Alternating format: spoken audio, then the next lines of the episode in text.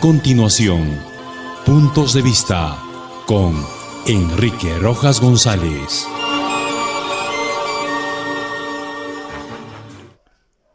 ¿Qué tal amigos?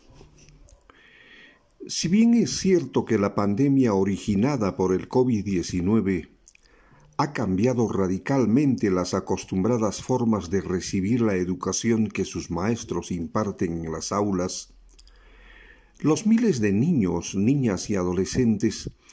se han ido convirtiendo durante más de dos años en dependientes de la radio, la televisión, el celular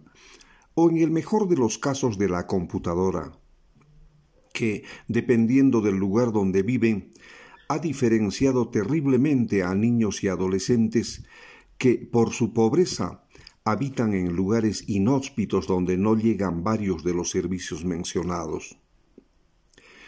Lo dijimos en ediciones pasadas, que durante estos años de obligado enclaustramiento para evitar ser contagiados, los alumnos y alumnas de los planteles de todo el país una vez más pudieron sentir en carne propia las desventajas de no ser parte de la ciudad y sus adelantos para poder acceder a los conocimientos que han sido impartidos por sus maestros a través de algunos medios de comunicación. Con todo, sintiéndose los marginados de la tecnología, miles de educandos de nuestra patria hicieron de tripas corazón para seguir el ritmo virtual al que estuvieron obligados. Y no solamente ellos, sino también sus maestros, que por primera vez pudieron experimentar la utilización de plataformas virtuales a fin de llegar a una parte de sus alumnos y cumplir a regañadientes lo que el Ministerio de Educación tenía programado. Y es que la ausencia de maestros y alumnos en las aulas durante estos más de dos años no hizo posible el contacto del binomio maestro-alumno, y por lo tanto la educación en valores que necesariamente se debe dar en el trabajo diario entre ambos a través del diálogo y la persuasión, dejó de lado la formación integral de la que tanto se habla en el trabajo docente. No se puede centrar el trabajo del profesor en la priorización de conocimiento solamente, sin tener en cuenta la formación axiológica de sus pupilos. Estamos convencidos que, para que la educación sea realmente integral, hay que fortalecer el aspecto cognoscitivo, el aspecto corporal y sobre todo el aspecto emocional de cada alumno de acuerdo a sus propias características. Las tres áreas son vitalmente importantes para lograr un resultado fructífero en el proceso educativo. La ausencia notoria de algunos de ellos podría significar el punto de quiebre que perjudique el normal desarrollo de la currícula que se tiene establecida. La práctica de valores en la vida cotidiana tiene especial relevancia para cada maestro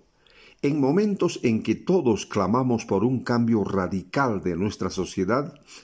para lograr que el futuro depare a nuestros alumnos una vida de respeto mutuo, de tolerancia sin violencia, sin maltrato,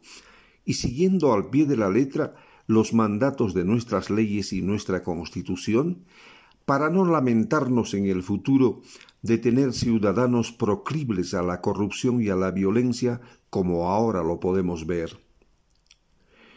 El tema de la formación emocional y axiológica de nuestros educandos sigue vigente en todas las sociedades de todas las latitudes, porque constituye el punto de partida para conseguir una sociedad digna de ser compartida por cada uno de nosotros. Desgraciadamente, la experiencia ha demostrado que el tema en cuestión se ubica en un segundo o tercer plano del interés de la mayoría de los docentes para ser impartida, quienes, como de costumbre, priorizan el aspecto cognoscitivo como señal del avance logrado en el currículo. Nuestros respetos a los maestros que escrupulosamente brindan la atención que merece cada alumno de acuerdo a sus necesidades y problemas por los cuales atraviesa.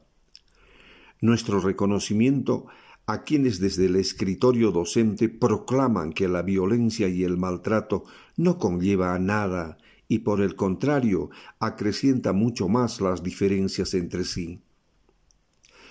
No se puede concebir que el maltrato del maestro a sus alumnos sea el argumento que utilizan quienes perdieron la batalla para enfrentarse con decisión a la problemática de nuestros educandos. No es posible imaginar que a lo largo y ancho de nuestra patria existan maestros y maestras que estén engañosamente convencidos de que el castigo es sinónimo de rectitud y de firmeza,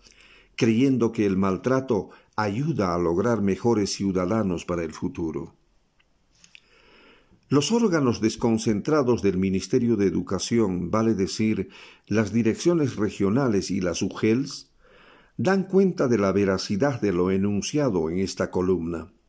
Con la cantidad alarmante de casos que se ventilan en las comisiones de procesos administrativos, a la espera de sancionar a los docentes que incurrieron en maltrato infantil y propiciaron la violencia entre sus alumnos. Intentando ser empáticos con las víctimas de maltrato y violencia infantil, nos atrevemos a pensar que, para ellos, hubiese sido preferible continuar con el enclaustramiento obligado por el COVID-19 que llegar a ser el blanco de las iras y la incomprensión de su profesor. Hasta mañana.